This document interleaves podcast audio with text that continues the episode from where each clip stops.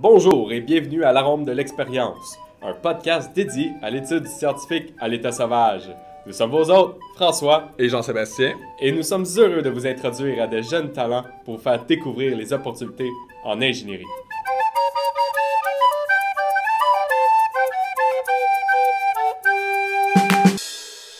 Alors, notre prochaine entrevue est avec une bonne amie originaire de la rive sud. C'est une chercheuse motivée faisant son doctorat à Polytechnique Montréal dans le laboratoire de Sébastien Franqueur. Elle a terminé son baccalauréat ainsi que sa maîtrise en génie physique à Polytechnique. Lauréate de la bourse Vanier et DJ à temps partiel, on a le plaisir d'accueillir Anne-Laurence Faneuf. Bonjour Anne-Laurence. Bienvenue à notre premier enregistrement de, de notre podcast. Bonjour, Euh, Jean. bonjour. Jean-Sébastien. Ouais, Bonjour, merci, François. merci d'être là, vraiment. euh, c'est, euh, c'est tout un, un honneur de t'avoir parmi nous pour notre premier enregistrement. Donc, merci beaucoup. C'est gentil de m'avoir invité. Ah, ça fait plaisir.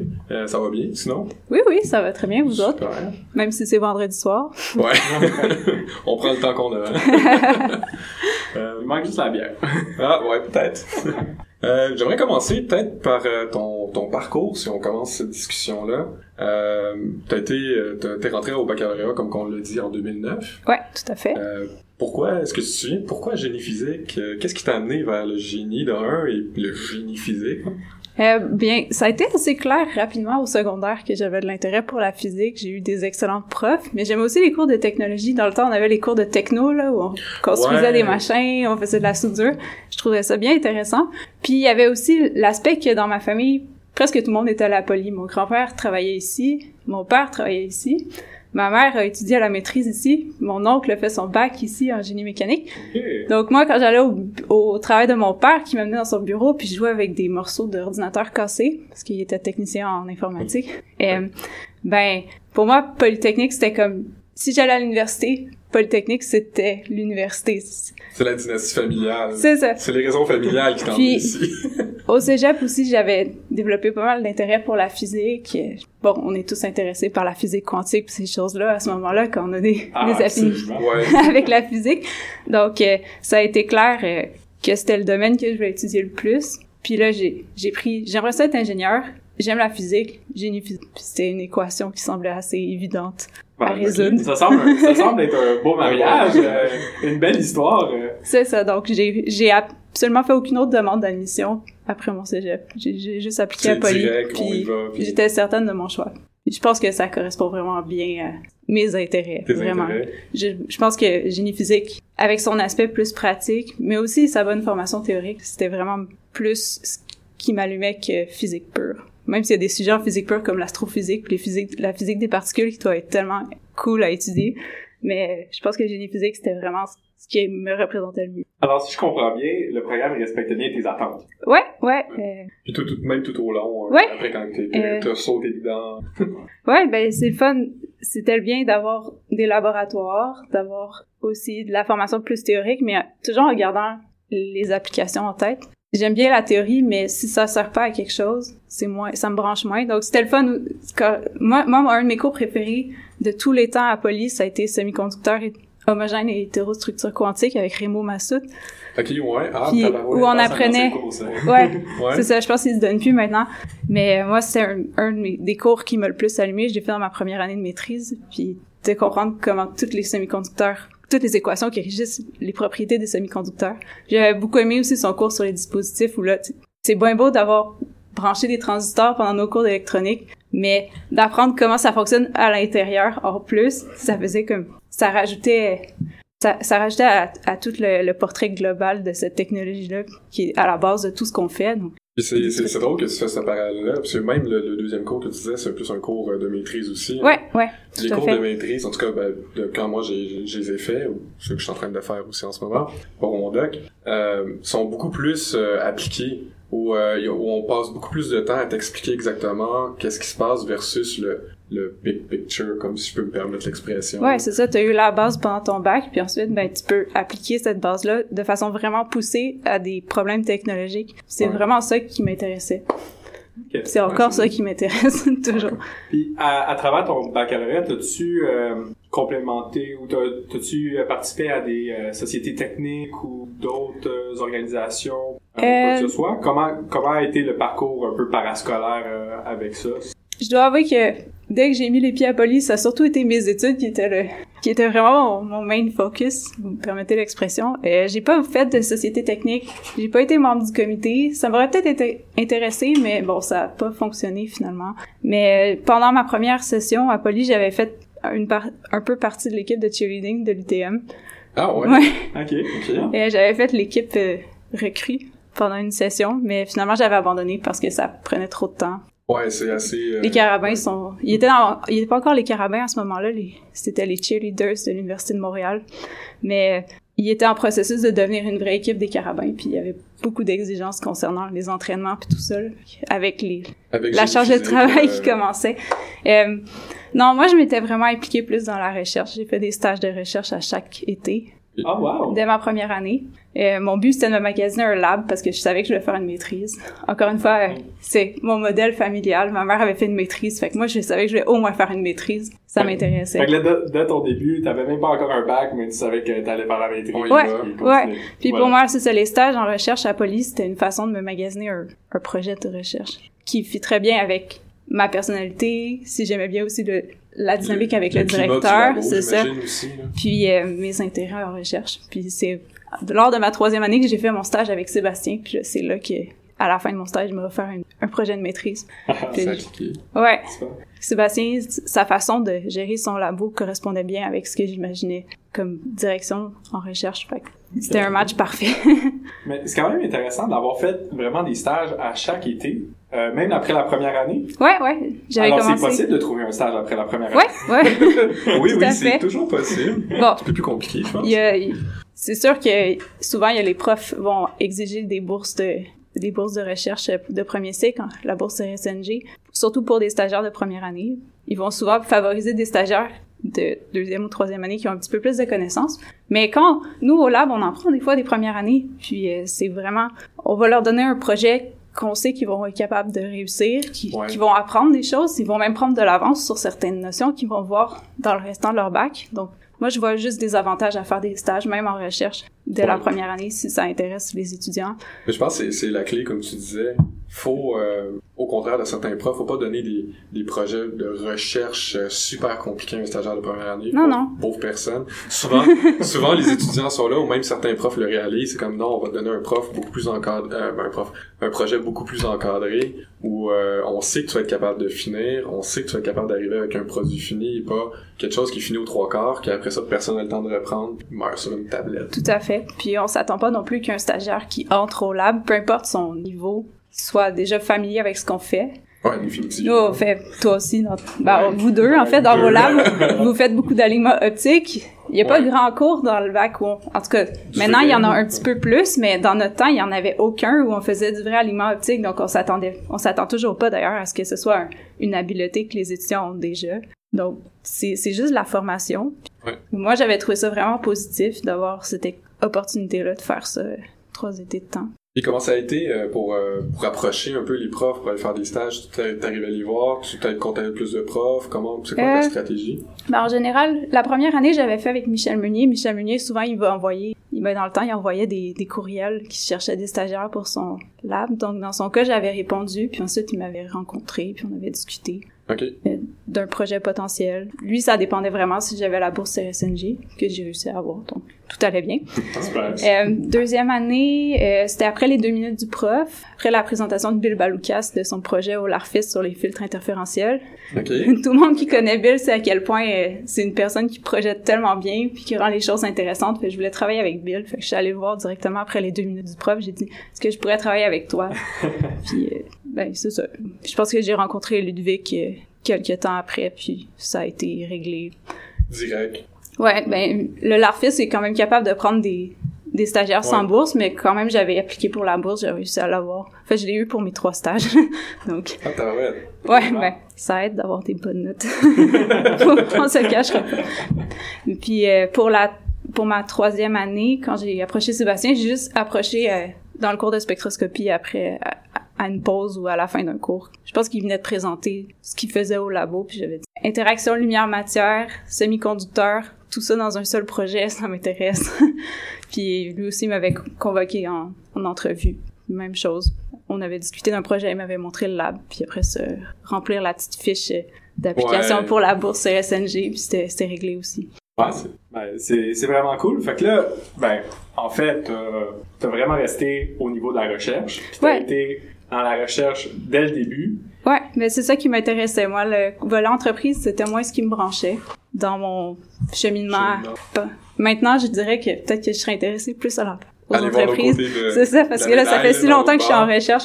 mais à l'époque, c'était ça que je voulais faire. Donc, Donc, dans le fond, t'as pris un stage pour bondir à la maîtrise. exact. Puis là, euh, mais essentiellement, c'est quoi qui est arrivé au, au niveau de ta maîtrise? Là, rentrons un peu plus dans les cycles supérieurs. Là. Donc, ma maîtrise, jus, euh, Euh, je l'ai commencé à l'été 2013, euh, après un mois de vacances. Je pense que je l'avais mérité après quatre ans de bac sans, sans arrêt. un mois seulement. Un mois, Un mois seulement. Ah ouais. C'est le temps de prendre des vacances. Donc, euh, j'ai... Ouais, ça, ça commence à faire longtemps. Euh, mon projet, c'était de faire de la spectroscopie Raman sur euh, des matériaux semi-conducteurs 2D. Donc, c'est un peu comme le graphène. C'est des couches monoatomiques qui sont faiblement liées. Fait qu'on est capable de les exfolier avec une technique... euh, on prend un polymère viscoélastique, on le met sur la surface, puis on, on vient enlever une couche, littéralement, puis on, c'est ça, puis on le dépose sur un substrat par la suite. Euh, donc, on faisait de la spectroscopie Raman sur des couches en fonction de l'épaisseur des couches. Euh, et le matériau en question, c'était le phosphore noir. Oh oui. c'est un semi-conducteur qui, euh. dans le, le- dans sa, sa version massive, a un, un band gap très petit de 0.3 électronvolts. Donc, ça, c'est dans l'infrarouge. Puis, quand on enlève des couches, qu'on réduit son épaisseur, il y a du confinement quantique qui fait que le, le band gap, il varie jusque dans le visible. Donc, c'était intéressant pour faire des, des, pour des applications d'optoélectronique très minces, euh, avec un band gap modulable. Donc, des plages d'absorption modulables pour, mettons, des, des capteurs. Ah ouais, tu veux moduler la, la plage d'absorption? ouais, en fonction de l'épaisseur. euh, ok. Donc nous, on s'intéressait aux, aux cas très très minces. C'était nouveau à l'époque, c'était un gros engouement. C'est comme ça les, mat- les matériaux 2D. Dès qu'il y en a un nouveau qui sort, là, tout le monde Tout se monde lance se- pour faire le plus de, de caractérisation possible puis avoir les premiers papiers. Donc c'était la folie furieuse en 2013, en 2014 sur le phosphore noir.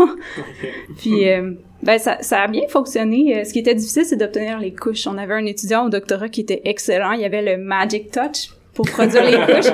C'était Il y a Mais- toujours, toujours dans les labs, il y a toujours mais c'est comme ça. Mais c'était c'est une, une- un procédé de fabrication très laborieux, très artisanal, vous en conviendrez, avec le polymère venir étamper. une- Puis c'est un processus, tu sais jamais quelle, quelle épaisseur tu vas obtenir. Donc lui, il pouvait passer des heures à faire ça jusqu'à ce qu'il y ait exactement deux couches d'épais. Puis là, il me l'envoyait. Puis là, le problème avec le, le phosphore noir, c'est que c'est pas stable à l'air. Fait que là, il fallait le mettre dans un cryostat, le pomper sous vide. Puis là, il fallait se dépêcher pour faire le plus de mesures possible avant que la couche meure parce qu'elle s'oxydait. Puis euh, ça. Mon dieu. Oh mon dieu. on était là vraiment loin de l'application encore. Puis euh, c'est ça, on, s'intéressait au mode vibrationnel, comment il changeait, euh, si- s'il changeait d'énergie en fonction de l'épaisseur pour être capable de caractériser rapidement l'épaisseur des couches en fonction de... On prend le spectrament, c'est non destructif, c'est rapide. Mhm. Est- Est-ce qu'on est capable de savoir qu'est-ce qu'on a, quelle couche on a? Est-ce que c'est trois couches, deux couches, une couche euh, plus épais que ça? C'est ça le but du projet.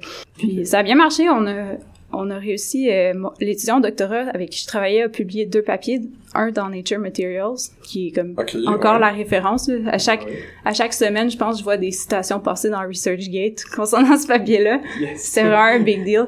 Puis euh, il a publié aussi un autre papier dans Nano Letters, qui est comme un assez bon même journal. Puis moi, euh, mon, pro- mon aspect du projet qui était de faire la polarisation, du en polarisation, on variait la polarisation de l'excitation, puis on regardait comment les modes de vibration répondaient. Euh, aussi, on a réussi à publier un papier dans Nano Letters. Donc, ça a bien fini le projet, tout ça quand j'ai passé au doctorat. Ah, Mais comment c'était euh, tu t'es pris un peu pour euh, publier tes premiers papiers justement. Comment est-ce que c'était facile pour toi ou t'as eu des moments d'adaptation ou... Ah, ça a été, je dirais, littéralement le chaos. c'est souvent le cas pour euh, tout Parce le monde là, mais C'est c'était un domaine qui était très compétitif à l'époque, puis on voulait être certain de pas se faire euh, devancer par d'autres groupes. Mais à chaque fois, on, on, on avait souvent des réunions avec Richard Martel, qui est le prof en chimie, qui fait beaucoup de matériaux 2D aussi, puis on- son étudiant, c'était mon collaborateur euh, le plus proche, celui qui faisait l'exfoliation. Puis là, à chaque à chaque réunion, on- les profs lançaient plein d'idées, puis là, on était ah oui, on va faire ça, ça, ça, ça, ça, puis là, on dirait qu'au lieu de focaliser vers on finit le papier, on avait toujours qu'il faut faire plus de mesures, et non, faut refaire ça, ah ça nous prendrait encore euh, tel échantillon, puis là ça serait les, les profs savaient pas savaient pas s'arrêter à un certain point. plus de questions puis plus d'interrogations que... C'est ça. Puis je pense que entre le moment où on a écrit la première ligne de ce papier-là, il y a eu deux réécritures complètes qui a changé complètement le scope du papier. Puis je pense que ça a pris plus qu'un an avant qu'on envoie le, premier draft. Mais ça a été pareil pour l'article de mon collègue Nature Materials. Je pense puis en plus, le processus de review dans Nature Materials est super long. Je pense qu'il y a eu six mois entre l'envoi puis la réponse. Ouais, quand même. Ouais, c'est ensuite, quand même... euh, Là, t'as des tours de, de t'as des tours De de d'arbitrage, puis là, faut que tu d'arbitrage. fasses des mesures ou que tu fasses d'autres trucs. En tout cas, c'était super long. Mais Ouais, mais c'est... Euh, t'as amené un point intéressant, non, mais c'est c'est cool parce que t'es arrivé dans le laboratoire, mais t'étais pas seul. Il y avait déjà quelqu'un au Non, en effet. qui était là. pour ce projet-là, j'étais vraiment bien encadrée. J'avais un, un, ils m'ont donné un projet qui avait une bonne envergure pour une maîtrise. Spectroscopie Raman des couches minces en polarisation. C'était vraiment bien circonscrit. Donc, on, à part le fait que des fois, on avait plein d'idées puis qu'on on savait pas trop euh, où s'en aller, là, c'était, c'est relativement bien, bien, Bien encadré. bien encadré, bien. On avait une ligne directrice. assez, euh, claire, ouais. Ce qui devrait être le cas d'ailleurs pour une maîtrise. Je sais que Oui, beaucoup de profs oui, oui. font pas ça. Mais oui, tout à fait. Devrait être le Le, cas. le- le projet devrait être conçu pour être fini en deux ans. Ouais. Puis dans mon cas, bon, le papier a un peu débordé sur le début de mon doctorat parce que c'est tout le temps les, les détails d'écriture, puis de ci, puis de ça, puis de réponse aux arbitres, ça l'a un petit peu débordé. Mais euh, le projet lui-même était pas mal terminé en deux ans et une session. C'est Ben, quand même pas super. C'est ce qui est bon. C'est quand même pas généralement super. très très bon considérant, à la maîtrise, a des cours à aller prendre, plein d'ateliers. Oui, c'est ça, c'est ça. Souvent, tu t'impliques en plus. Ben, tu peux t'impliquer dans des laboratoires, dans les laboratoires, je euh, dans des cours. Oui, puis tu vas en Oui. conférence, fait que ça, ça prend du temps à préparer tes conférences. Euh, D'ailleurs, pour, pour ce projet-là, je suis allée plusieurs fois en conférence, ça c'était vraiment bien. Ah ouais? Ok. ouais, euh, Ouais. Si tu peux nous en parler C'est- un peu, là, c'est... euh, Ouais, ça a été euh, ça a été incroyable parce que vu que il y avait un si gros engouement pour le matériau tout d'un coup comme ça, ils, ils ont créé une conférence juste pour ce matériau-là. Fait Ah qu'on était allé à la première édition de la conférence internationale sur le phosphore noir mince qui était au Michigan, vraiment nul, au- Un peu. Ouais, ok. je dirais pas in the middle of nowhere parce que c'était quand même à l'université euh, Michigan Michigan State University. C'est quand même un gros campus, là. mais peut-être pas ta première destination exotique pour aller en conférence. Ouais. Avec un gros road trip de 10 heures avec Sébastien qui conduit, puis le, le postdoc de Richard Martel, puis mon collègue euh, étudiant au doctorat de Richard Martel, puis mon autre collègue à la RIC de mon lab qui venait aussi parce qu'il faisait pas de phosphore noir, mais il travaillait sur d'autres matériaux 2D, fait why not?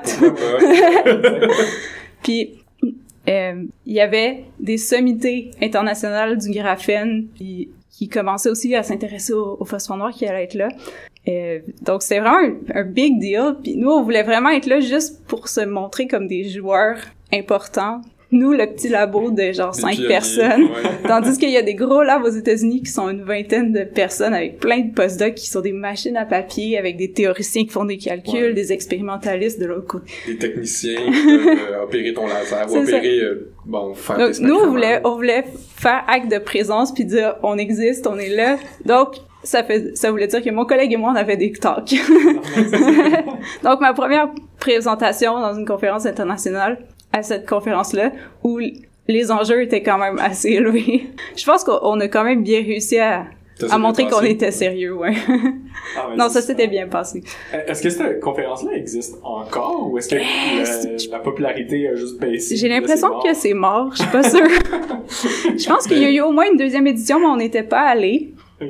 Puis parce qu'on n'avait pas l'impression qu'il allait avoir beaucoup de réponses, euh, que le- la communauté allait pas nécessairement venir. Puis là, depuis, je pense que le matériau, euh, c'est comme n'importe quel mode, là, ça monte rapidement, puis ça descend tout aussi rapidement. C'est ça qui arrive souvent avec euh, le, le cas des matériaux 2D. Euh, tout le monde, il y a un super engouement tout d'un Ouais. coup, tout le monde partout, on placarde partout. Et trois, ben, quatre ans ou cinq ans plus tard, après ça, on fait comme, ah, OK, on a fait toutes les mesures, tout ça. Comment on fait pour l'appliquer? Ouais, puis là, c'est là que ça... puis là, là, c'est la difficulté même. Tout à fait. C'est exactement ça qui s'est produit pour le phosphore noir. Mais ça existe encore, les gens travaillent encore dessus. Il y a des gens au laboratoire qui travaillent encore dessus, mais c'est pas la frénésie aussi grande. Donc, je pense que ça s'est un peu calmé. Dans, à cette époque-là, il y avait des, des sessions complètes au March Meeting de l'American Physics Society qui étaient pour le phosphore noir. Ça disait à quel point c'était intense. Puis d'ailleurs, on était allé au March Meeting avec ça aussi l'année suivante. Une pas pire expérience, ça aussi. Non, mais c'est super. Puis les autres endroits de conférence où tu as eu la chance d'aller? Euh... euh ben, c'est surtout, nous, euh, la, la, conférence à laquelle on va, c'est au March Meeting, généralement. Puis, March euh, Meeting, c'est où? C'est, ça, ça se déplace, généralement. Ils font D'habitude, je pense qu'il faut comme une année dans l'Ouest, une année dans l'Est, aux des États-Unis. Fait que moi, quand j'étais allée, euh, c'était pas deux années consécutives, mais c'était au Texas, à San Antonio, puis euh, ah, une fois à, New Orleans, en Louisiane. C'est quand même cool. Quand même intéressant. Hein. puis sinon, une conférence à laquelle je vais qui est plus locale, c'est la conférence de INTRIC, l'Institut transdisciplinaire d'information quantique, euh, qui est un organisme qui a été débuté par Sherbrooke, mais qui contient toutes les universités québécoises qui et même euh, quelques-unes de l'Ontario, comme l'Université d'Ottawa, euh, qui travaillent en, en information quantique. Et ça, c'est bien parce que on peut rencontrer nos, nos, nos collègues d'autres universités. Euh, il y a des présentateurs internationaux qui viennent de très haut calibre. On a déjà eu John Martinez, qui est maintenant chez Google, qui fait le, l'ordinateur quantique de Google, c'est lui qui travaille dessus. Puis lui, avant, il était à Santa Barbara il était venu présenter euh, ses qubits supraconducteurs. C'est vraiment cool. Donc ça, c'est, c'est principalement euh, ce que ce que je fais en termes de conférences pour l'instant. J'imagine c'est quand même c'est quand même le fun aussi si tu établis un réseau de contacts comme tu disais soit au Québec ou à l'international. Ouais, tout à fait. Tu peux échanger, tu peux suivre un peu l'évolution d'autres chercheurs. Puis euh, je me suis impliquée dans le comité étudiant d'ailleurs de cette organisation là, il fait besoin de représentants à Polytechnique. Donc euh, ah j'aide j'aide à organiser la conférence étudiante qui a lieu à chaque mois de janvier. C'est une conférence étudiante juste pour les étudiants. Donc, il y a, il y a et les postdocs. Il n'y a pas de profs qui sont là, donc chaque étudiant est invité à présenter son projet de recherche. Pour les nouveaux étudiants, c'est cool parce qu'ils peuvent se pratiquer pour certaines plus grosses conférences. Puis ça permet à tout le monde de se connaître, d'échanger. C'est ça à Montréal cette année ou tout ça? Euh, ben, c'est toujours à Bromont, en fait. À Bromont, parce que c'est à mi-chemin entre Sherbrooke puis Montréal. Ah, voilà. Ah, bon, Donc, le, le, château Bromont, c'est Ça peut être aussi une belle destination. ouais, le château. Puis, euh, on est quand même bien traité à Cette année, la conférence d'intrigue qui inclut aussi les profs est à Ottawa, parce que ça va être en même temps que l'ACFAS. OK, ouais. Puis là, il se trouve que je vais présenter à l'ACFAS mon projet. Ouais, super. ça va être bien. Parlant de ton projet. Ben oui, justement.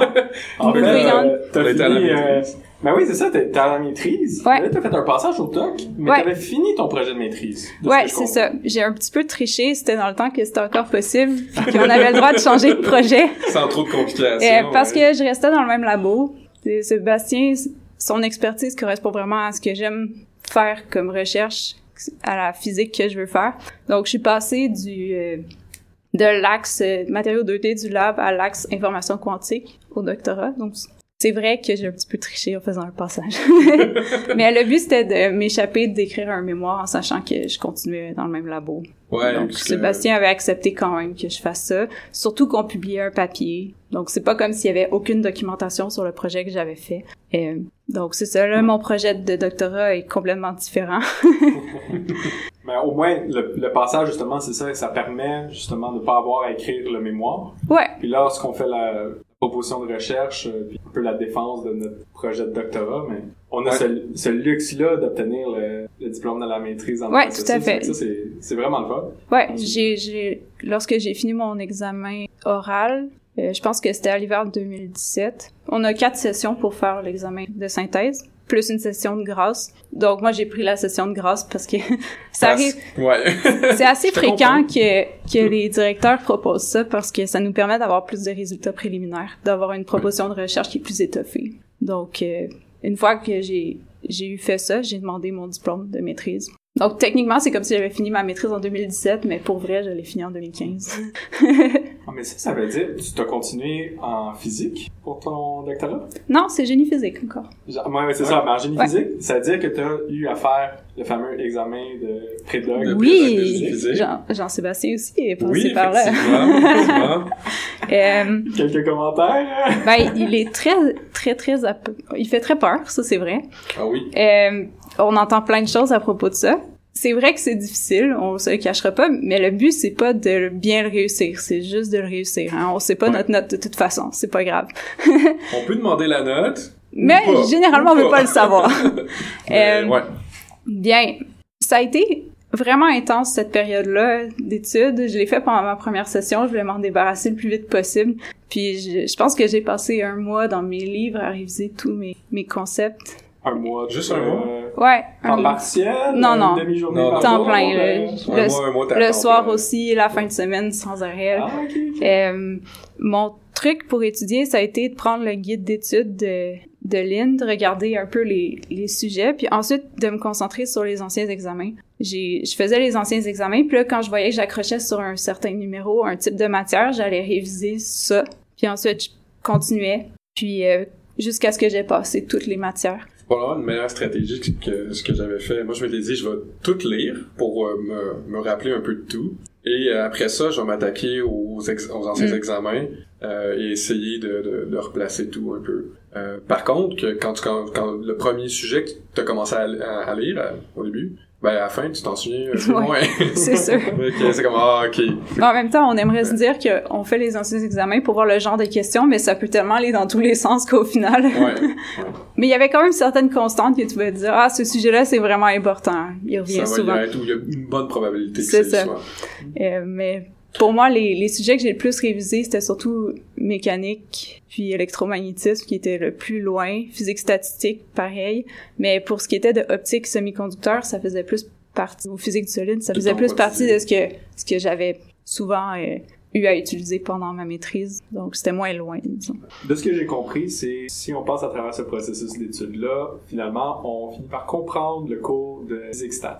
Oui. Beaucoup mieux, beaucoup mieux. Mais je dois avouer que moi, en faisant les cours de semi-conducteur, j'avais revu certaines ma- matières parce que, tu sais, veux, veux pas, y a, il y a de la statistique dans les semi-conducteurs. Ouais. Donc, il y avait des aspects du cours de physique statistique que je me rappelais pas que j'avais vu en physique statistique, mais qui étaient retraités dans les cours de semi-conducteurs. Voilà.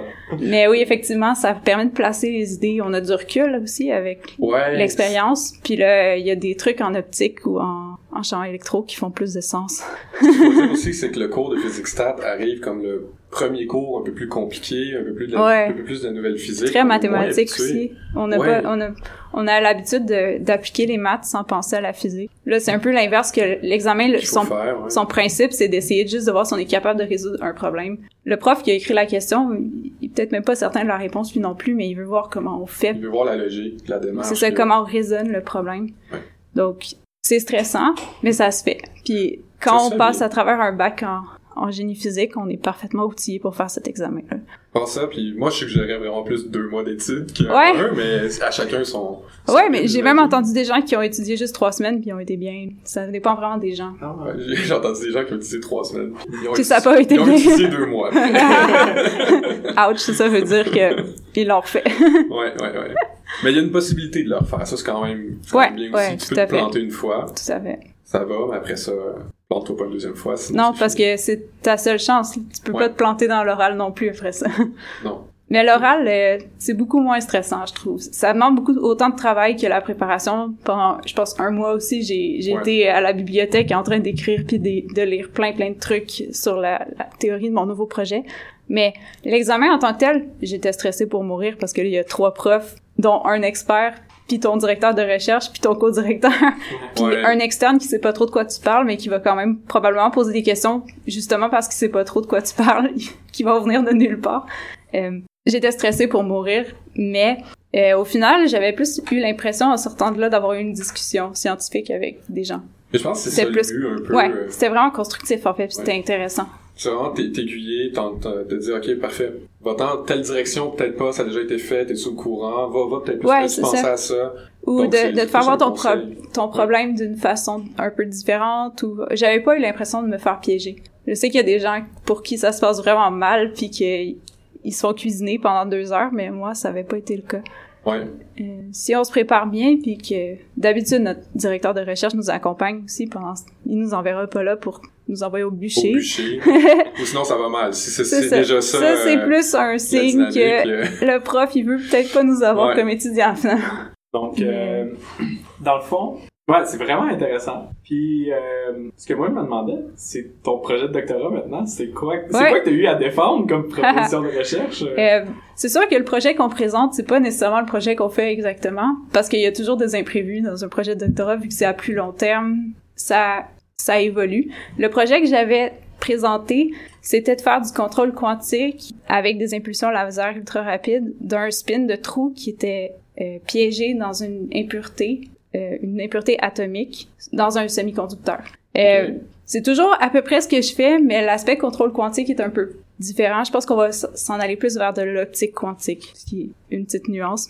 Le contrôle quantique, c'est quand on essaie de faire des algorithmes pour être capable de manipuler le spin. Donc, j'ai un spin, je le prépare dans une, dans une orientation définie, comme spin up. Ça, c'est l'initialisation. Ensuite, j'applique des pulses laser, puis je veux le faire pivoter dans une direction particulière. Puis c'est comme ça qu'on imagine que on va faire des calculs quantiques, ou du moins dans un futur ordinateur quantique, pour la partie qui va être optique. Cette partie-là est importante parce que, vous le savez, l'information, ça transite déjà par la lumière dans les fibres Ouais. optiques. Oui. Jean-Sébastien est un expert là-dedans. Ça y va.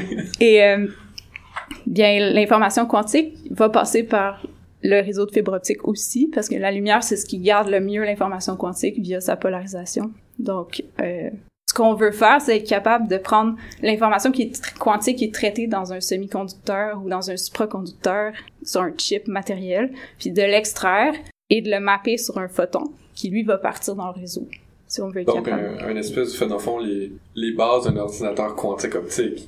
Chose comme ça. Ouais, mais aussi l'interface euh, entre le réseau de communication quantique qui va exister et, Et, euh, les machines qui vont être matérielles, comme celle de D-Wave ou Ouais. euh, de One Qubit ou de Rigetti Computing, IBM ou de Ah, c'est Google. quand même, c'est quand même intéressant. Donc le, que vous êtes pas les seuls, là. non, ben nous on est un joueur plus marginal, euh, marginal parce que on travaille sur des systèmes qui sont très peu étudiés. Le système pour les, les interfaces optiques qui est le plus en vogue, c'est les boîtes quantiques, c'est-à-dire un, un tas d'atomes dans une matrice de semi-conducteurs. C'est des petits puits quantiques 3D dans lesquels on vient lier un électron ou un trou, puis on fait des opérations sur son spin.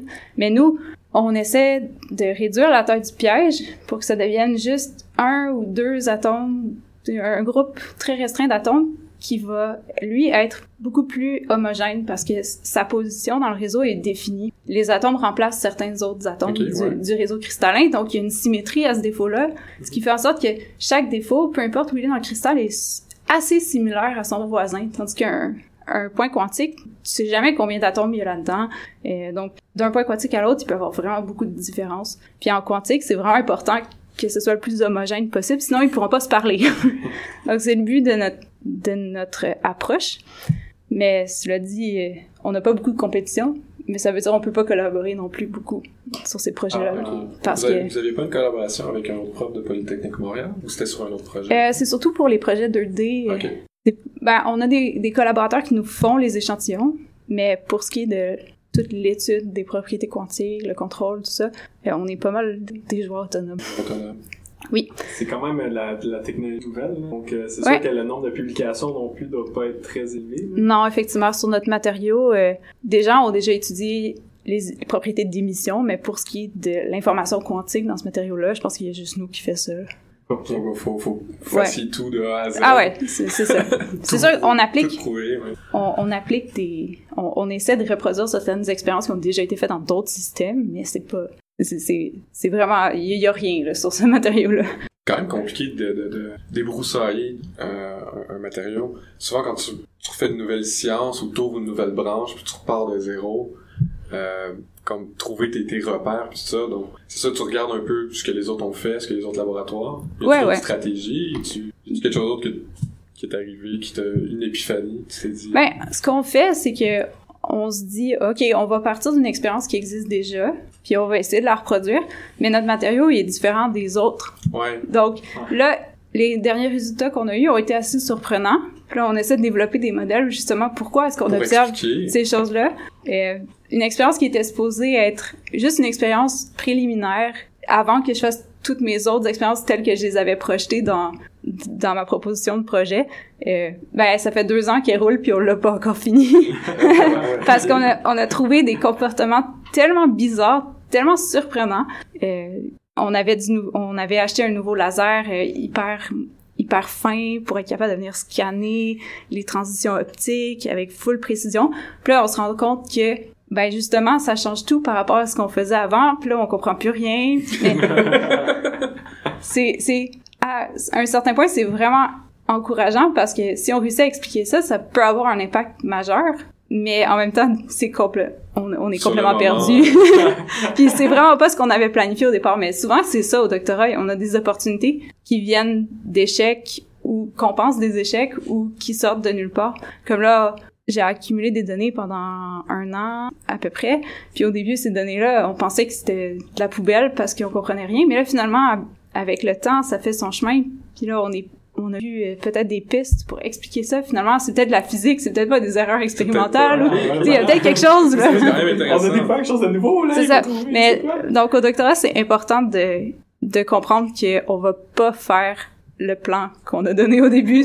Non, non, c'est tellement en difficile fait. de de prévoir ce qui va se produire. Puis là, c'est ça, une expérience qui était supposée prendre un, un ou deux mois, euh, qui prend plus que ça, là, ça fait deux ans.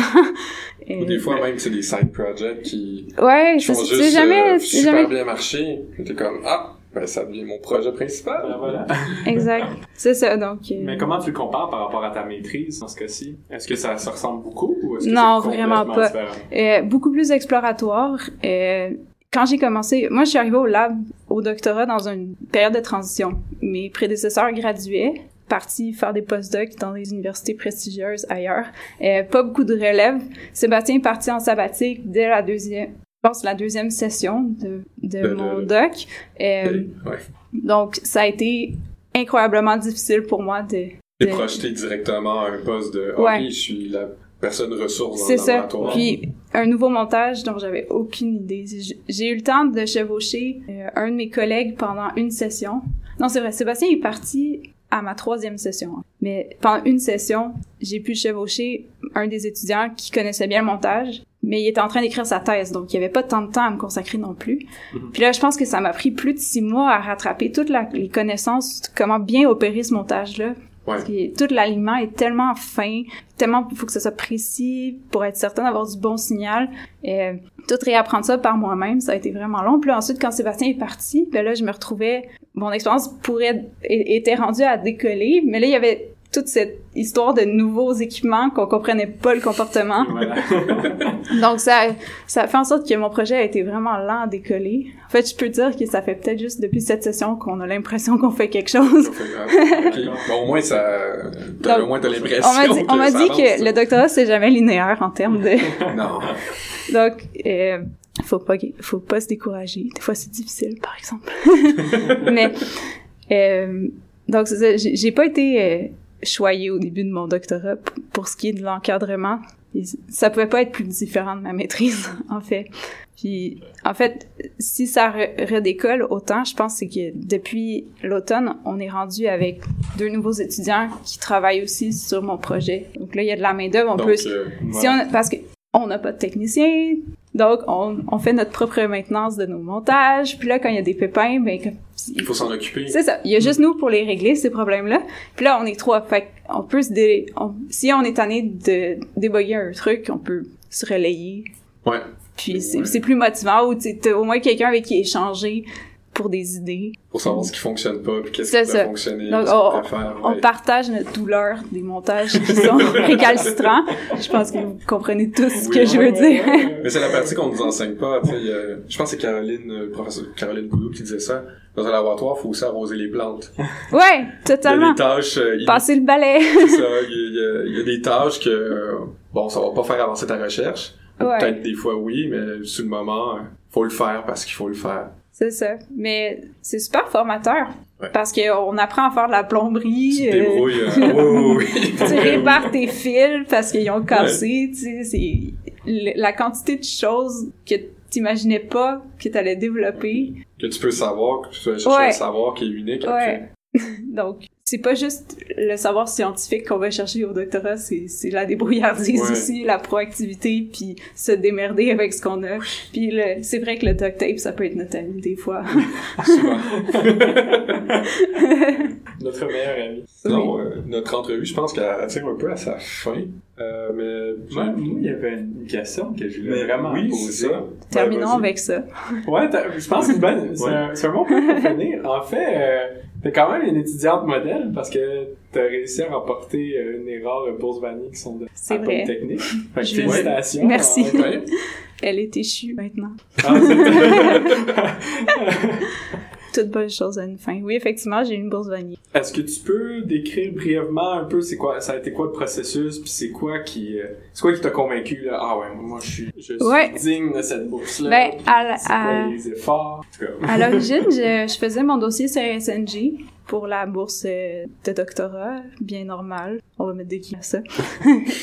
Puis, euh, j'avais pas songé à appliquer pour Vanier parce que j'avais pas eu beaucoup d'implications dans mon bac. Euh, donc, je voyais pas... Il y a un, il y a un gros... Il y a, il y a un gros euh, aspect leadership qui est demandé pour la bourse Vanier. Donc, je voyais pas vraiment mon dossier comme une candidature. Mais après avoir soumis mon, mon beau dossier CRSNG pour le premier dépôt à- au service de bourse, euh, la conseillère m'avait m'avait convoqué dans son bureau et elle m'a dit « Je pense que tu devrais convertir ton dossier en dossier Vanier. Ah ouais. On pense que tu as une Ah. chance. » Fait que là, j'ai dit « OK. » Fait que j'ai eu une semaine, je pense, pour convertir mon dossier, dossier puis remplir le CV commun canadien. puis, Ouais, euh, ouais. une semaine seulement? Ouais, Ouf. mais quand t'as ta Mais demande CRSNG, quand t'as ta demande CRSNG de bien prête, elle est plus condensée que la demande Vanier. T'as Ah. plus d'espace pour ton projet de recherche. Il fallait juste que je me, je, je me trouve un répondant pour euh, la lettre de leadership.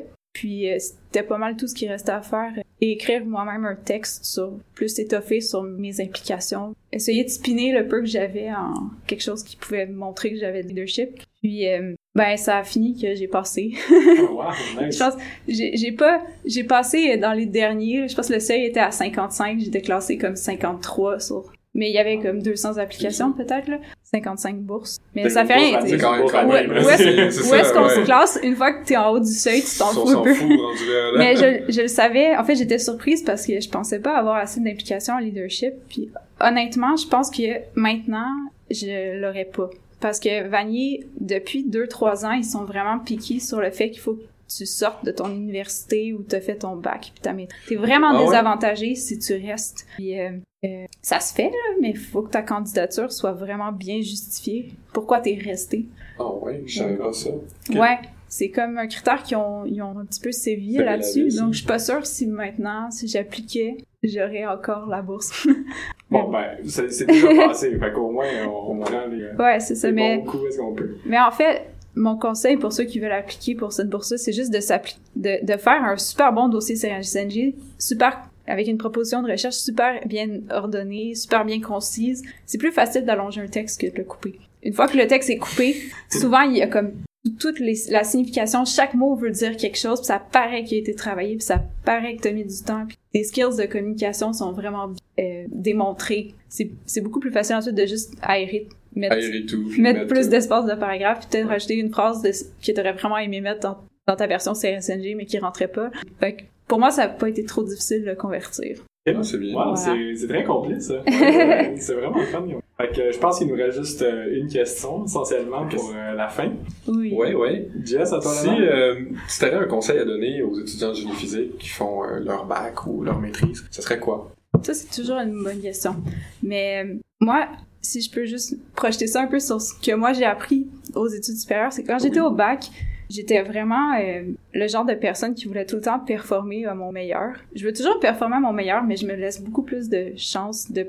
de je m'auto-flagelle plus autant si je sais pas une réponse à une question sur le, le moment. J'accepte le fait que parfois, on n'est pas spécialiste de tout. Puis euh, ça enlève beaucoup de pression que de se donner droit à l'erreur. Puis oui, je sais que les notes c'est important, puis c'est ça sur ce sur quoi on est évalué quand on est au bac. Mais si ça arrive qu'on se plante une fois, ben, prenons cette erreur-là qu'on a faite, regardons pourquoi on l'a faite, puis essayons juste de passer par-dessus puis plus la refaire. Ouais, ok. C'est Ben, ouais. Un peu dans cette optique-là aussi que je corrige, quand je corrige des labos, j'aime mieux mettre plus de commentaires. Ça a peut-être l'air décourageant sur le coup, mais le but c'est juste de pointer tout ce que je pense qui pourrait être amélioré pour que la personne devienne Plus meilleure. s'améliorer. en fait. C'est un beau message de sagesse, ça. Ouais. Voilà. Ça, Voilà ça enlève beaucoup, Ouais, quand même. ça enlève beaucoup de stress de, de penser comme ça, je trouve. Oui, sinon, euh, Puis on on- peut stresser facilement. hein.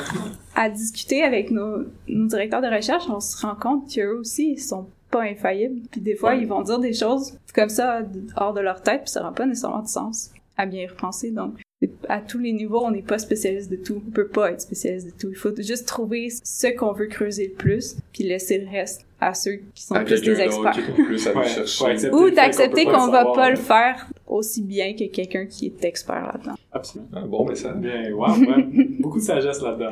Alors, Donc, euh, euh, ben, merci beaucoup, euh, Anna-Laurence. C'était un plaisir. Merci encore une fois de Ouais. l'invitation. Vraiment là, très riche, euh, puis je pense que notre auditoire euh, va pouvoir euh, retirer, ça, euh, quelques leçons et euh, quelques belles conclusions. Ah, tant mieux si j'ai pu être un peu utile.